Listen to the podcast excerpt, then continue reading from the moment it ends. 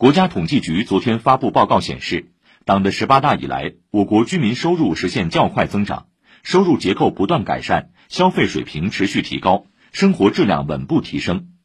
去年，全国居民人均可支配收入达三点五万多元，比二零一二年增加一点八万多元。扣除价格因素，累计实际增长百分之七十八，年均实际增长百分之六点六。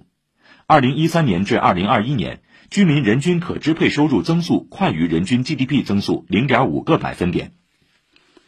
中国人民银行昨天发布金融统计数据显示，前三季度我国人民币贷款增加十八点零八万亿元，同比多增一点三六万亿元。九月份，我国人民币贷款增加二点四七万亿元，同比多增八千一百零八亿元。九月末，我国人民币贷款余额二百一十点七六万亿元，同比增长百分之十一点二，增速比上月末高零点三个百分点，比上年同期低零点七个百分点。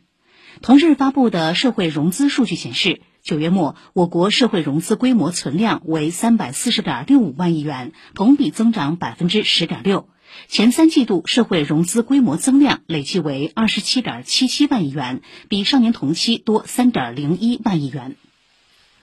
记者昨天从中国汽车工业协会获悉，今年一到九月，我国汽车产销量分别达一千九百六十三点二万辆和一千九百四十七万辆，同比增长百分之七点四和百分之四点四，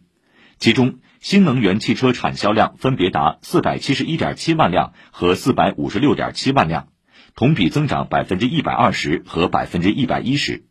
市场占有率达百分之二十三点五。今年以来，我国为促进汽车行业稳健发展，陆续出台了一系列稳增长、促消费政策，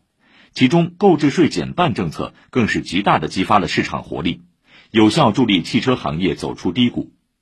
行业逐步呈现出恢复增长态势，六至九月汽车市场保持较高增速。